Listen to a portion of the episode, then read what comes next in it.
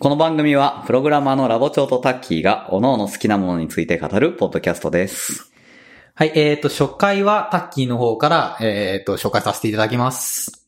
はい、えっ、と、では、最初の話題ですけど、えっと、ちょっとですね、まあ、あの、技術者ということで、ちょっと技術的なことを喋りましょう、おみたいなことを考えまして、えっ、と、ちょっと、最近あの、技術書店とかが、いろいろ、あの、有名になってきてますんで、ちょっとその中から一冊読んで紹介したいな、ということで、一冊読んできたものを紹介したいと思います。よろしくお願いします。何です？ま、ず、まず、上司ってわかります？上司上司。上司って何？情報システム屋さんみたいなこと？あ、そう、情報システム室とかあの、よく会社の中に設置されている部門なんですけど、はいはいはい。まあなんかあのか、購入したコンピューターとうかん管理したりとか、まあ会社のホームページとかうん公開したりとか、まあなんかいろいろあの IT 系のことを管理する部門なんですけど、うん。それの、えっ、と、関連した本で、本。えっ、と、本です。えっ、と、一人上司スのネタ帳っていう。本をちょっと読んできました。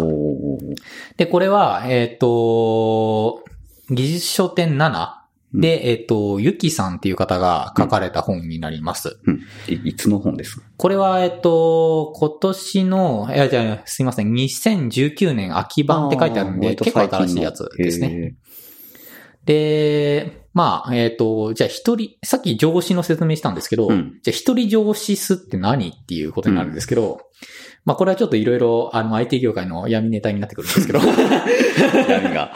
はい。あのーやっぱり IT 系じゃない、あの、企業っていうのは、うんえっ、と、なかなかね、あの、IT 部門に投資とかそんなにお金出ないよね。そうそうそうしないんですよね。で、やっぱりあのー直接お金稼いでる部門じゃないんで、うんあの、ちょっと人員の削減とかう、んそういうところにちょっとなりやすくって、まあ一人でそういう IT の資産の管理とか、あの、ホームページの管理とか、いろいろやらなきゃいけないことになっちゃうわけなんですよ。なるほど。ありがち。ありがちのはいうんで、じゃあまあそういう風になっちゃった時に、じゃあどうしていけばいいの？みたいな感じのことを、まあ多分きっとこのゆきさんって方は一人上司やってたんだと思うんですけど、それをちょっと本にまとめてくれたのがこの本になります。なるほど。はい。で、えーっと、まあ、あの、本の内容全部バーっと言っていくわけにはいかないんで、まあ面白かったところを、ねはい、ちょっと抜き出してうんいこうかなと思います。はい。えーっと、まあやっぱりあの、この本、その一人上司になっちゃった時に、どういう風なことをやっていけばいいのかみたいなのを全般的に広く、あの、扱ってる本になっているので、うん。まあこれ一冊読むと結構、あの、あ、上司ってこんな仕事してんだっていうのが結構わかりやすく。そもそはいもそこがわかんないもんね。何をやってるかが詳しくは。なんかね、やっぱりね、広いんですよ。やってることが本当に。あの、本当に、あの、会社に入っている PC の管理もそうですし、うんうん。さっき言ったあの、会社のホームページとかのうん管理をやってたりもしますし、うんまあなんかあの、PC でトラブルがあったら、まあ上司さんの方に呼ばれるし、うんまあサーバーの管理とかもしなきゃいけないですから、サーバーなんか落ちちゃったとかって言ったら、まあそっちにも連絡来ますし、うん。あとあの、ネットワーク系やっぱりあありますよね、ネットワーク系。あ。確かにね。そう、そういう管理とかも、あの、全部やっていく。大変だね。そう、そうなんです。大変なんですよ。で、やっぱりもう一人上司ってなっちゃうと、もう手が足りない。うんじゃあ、それをどうしていけばいいのかっていうと、やっぱ効率化っていう話になってきますよねっていうやつで。じゃあ、あの、どういうふうに効率化していけばいいのかとかう、ん。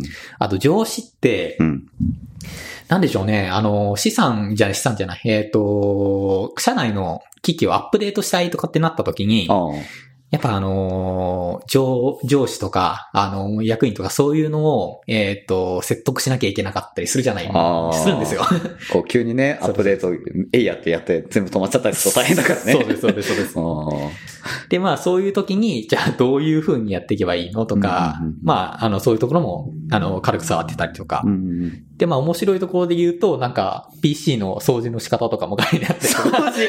ああそうそうそ水使っちゃいけませんよ。そうそうそう。あの、なんか、あの、なんだ？キーボードがあったら、キーボードうん。のトップのキーを全部取って、で、洗中性洗剤で洗って、みたいな。それやるんだ。へ そういうことも書いてありますね。ーそれ、それ上質の仕事なんだ。それはわかんないわですけど。かんないけどね。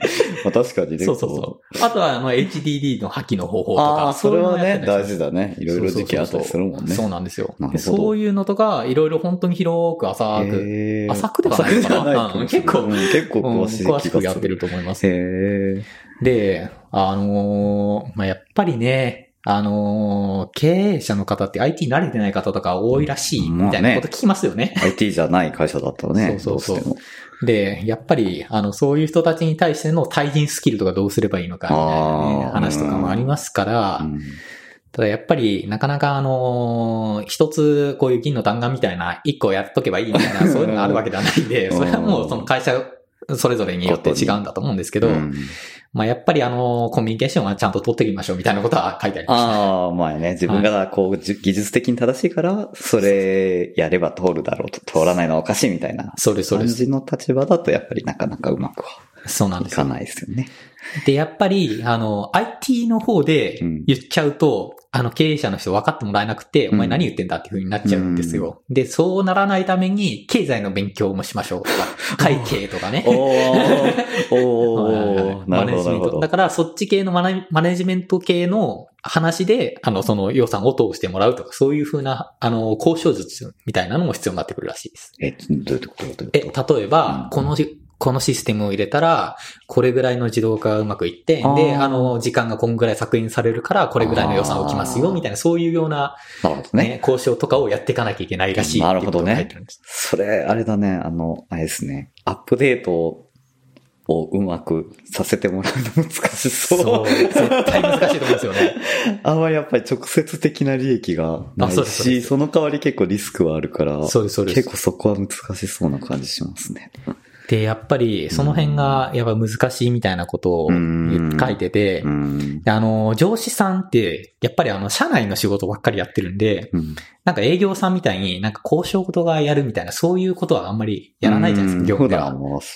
でも、やっぱり上司にそういう説得とかしなきゃいけないから、あのーなんかそういう、スキルとしては対人スキルが必要なんだけど、うん。あのーそういうのがちゃんと育てられるような仕事っていうのはなかなかできなくって、うん。ただ仕事の製品に関してはその対人スキルに左右されてしまうみたいな、そういうのがやっぱ多いから、ね。そう、だから結構難しいみたいな。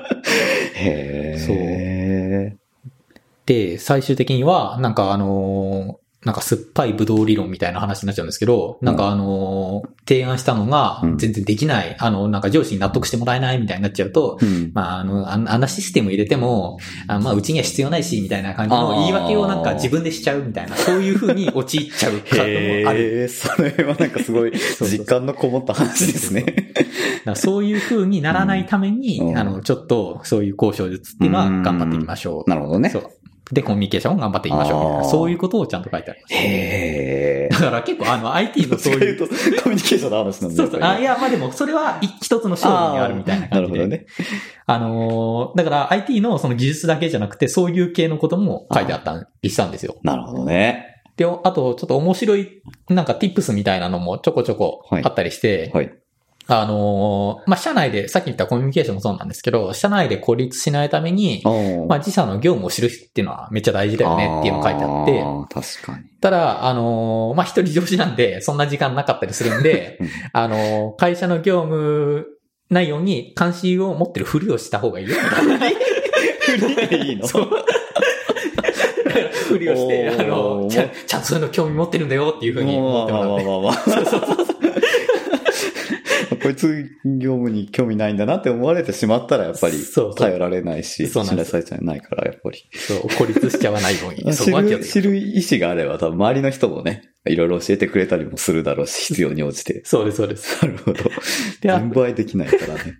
で あとは、あの、業務時間中に、うんやっぱし勉強とかもしてった方がいいよみたいなこと書いてあって、うん。ただ、なかなか捻出できないじゃないですか。うん。なんで、えっ、と、まあ、重要そうに、あ、重要そうなのは、あの、うん暇、暇そうに見えないこと。なんか、どんどん仕事が増えてくる。それね。で、そのためには、うんあ、の、仕事してますっていう顔で、あの、デスクに向かうようにしましょう。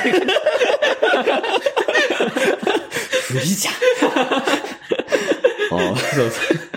で実際社内の情報システムだと本当にずっと開発やってるわけじゃないから、そうです、そうです。確実に暇な時間というか、ね、波がありますよね。そうん多分年末年始とか、年度末年始とかはすごい忙しいんだろうけど。うん。なんで、まあそういう時に仕事を振られないように忙しそうなふりをして、なるほどまあパソコンに向かって大事起きましょうっていう。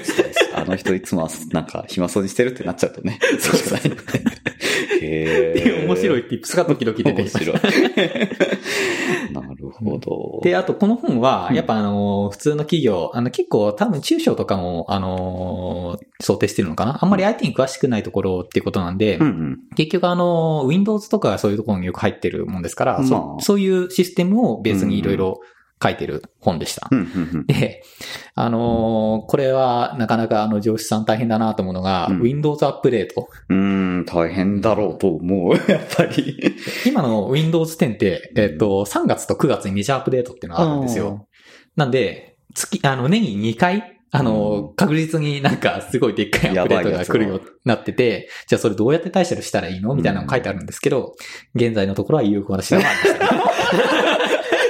そこ一番知りたいとこですよね。ないんだ。ないらしいんですよね。なので、そこは、あの、本にも、あの、頑張りましょうって書いてあるんで。なんか、全然問題ないことも多いじゃないですか。そうですねでっかいアップデートがあっても、別にその後もなんか全然問題なく動き続ける時もあれば、もうやっぱり、なんか特定の絶対必要なソフトが全然動かないとかはそうそうそう。あるし、あれって戻せないですよね。いや戻せはすると思いますとかでできるから、うん最悪それするしかないけど。ただやっぱネットに繋がっていっちゃうと、どうしてもあの自動アップデートみたいなのがかかっちゃって、うんなんかあの、今のバージョンだとアップデートを何ヶ月か遅らせるみたいなのあるんですよ。あ、へ設定として。なるほどね。ただ、うん絶対いつかは、あの、更新しなきゃいけないものですから、じゃあそれどうすんの？っていう問題になっちゃうんですよね。で、それをじゃあ社内にある PC 全部アップデートしなきゃいけないみたいになっちゃうと、まあそれも大変ですよねっていう話になるんで。本当に慎重にやろうと思ったら、例えばなんか何台かだけアップデートして、うん。様子を見て、問題なければえー全体的に進めるとかもあるけど、でも業務によってなんか違うアプリケーション使ってたりもするし、そうですそうです完璧にはいかないしよね。そこまでコストかけられないっていうのもあるし。そうなんですよね。で、まあ、その辺が、今のところはうまい解決方法はないです。なるほどね。まあそこら辺は今後も、あの、上司の方には頑張っていただきたいところではあるんですが はい。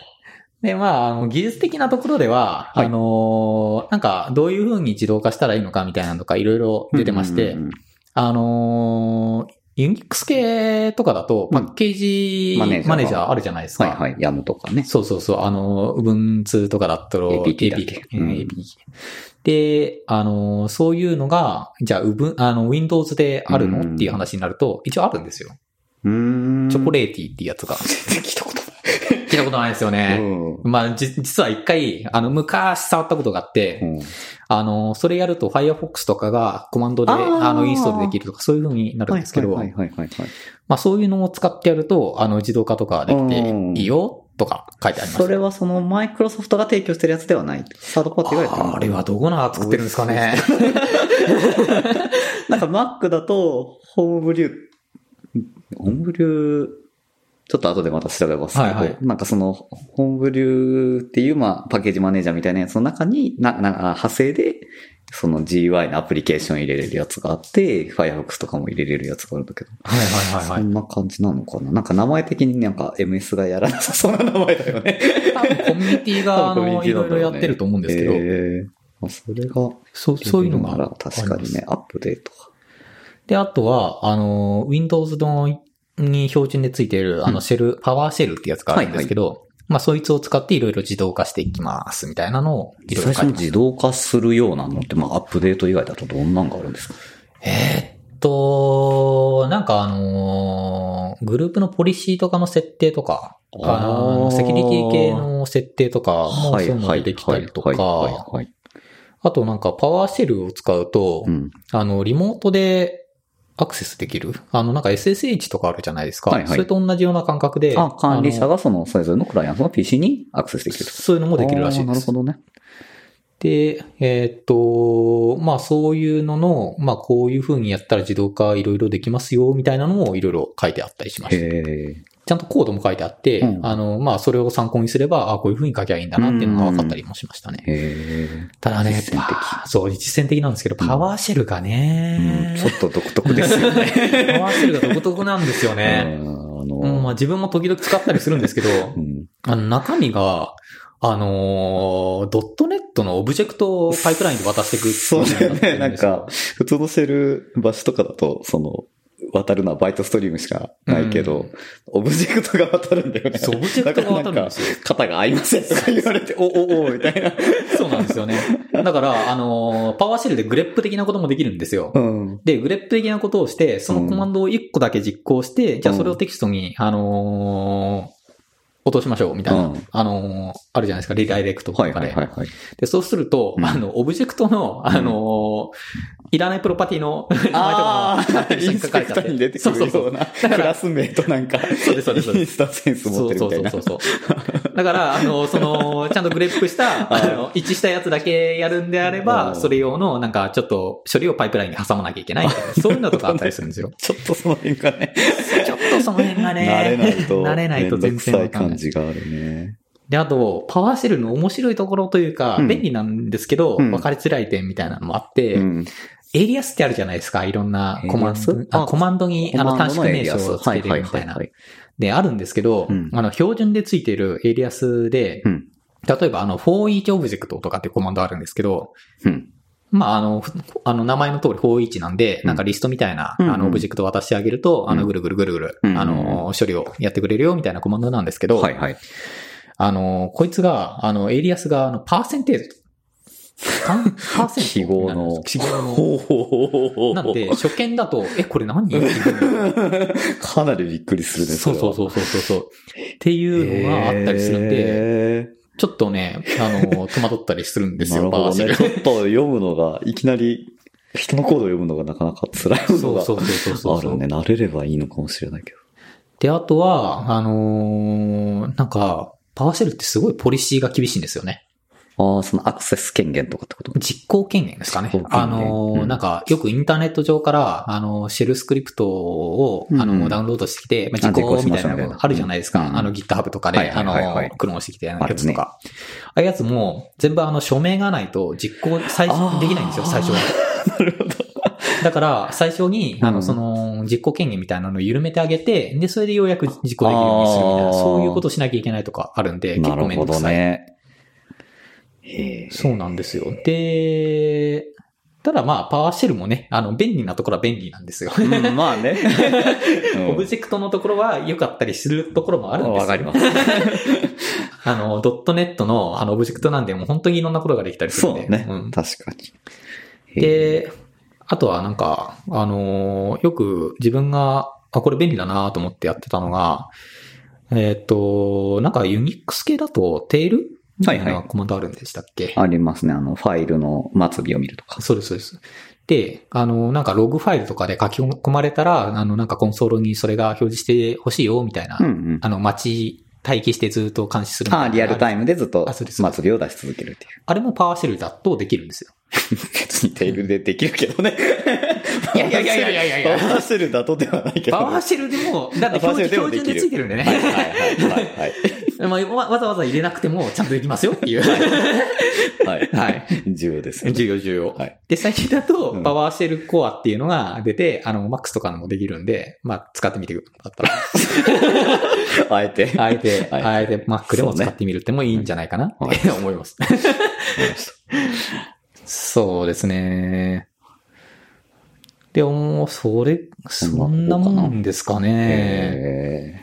えまあでも結局あの、上司さんっていうのがやってることっていうのが、やっぱりあの、普通に業務してるとなかなか見えてこない部分が多い。仕事が結構多いんですよね。動いて当然的なやつですよね。そうそう。で、なんか問題があったら呼び出されるし、みたいな、そういうなんか辛い系な仕事になっちゃうんですけど、うんまあそういうところに行っても、まあ腐らずに、あの、勉強を うんして、あの、まあ、あの、いろんな知識も身につけてね、あの、まあ幅広いやっぱ知識が必要だから、そういう意味ではすごい面白そうなとこではあるよね。で、おあのーまあ、いい面としては、うんまあ、あの、システム自分で、あの、提案して構築できるので、うんまあ、だから、社内のシステムを自分が使いたいように、あ、使いたいっていうか、あの、やりたいように構築もできるっていうのは、結構いい面もあるらしいんで、確かに。まあ、だから、あの、自動化とかで、あの、自分の作業をどんどん減らしていったら、うんうん。結構楽しくなるよ、みたいな感じな仕事ではあるんじゃないかなっていうのを、うんあの、この本読んでて思いましたね。なるほど。はい。割と確かになんか聞いてると、やっぱ幅広いから、そうなん単にプロ。プログラム、やっぱプログラマーだとプログラムだけ組んでるうんだけになっちゃうのに比べるとやっぱり、すごいいろんな面があるから、その辺は面白そう。うん。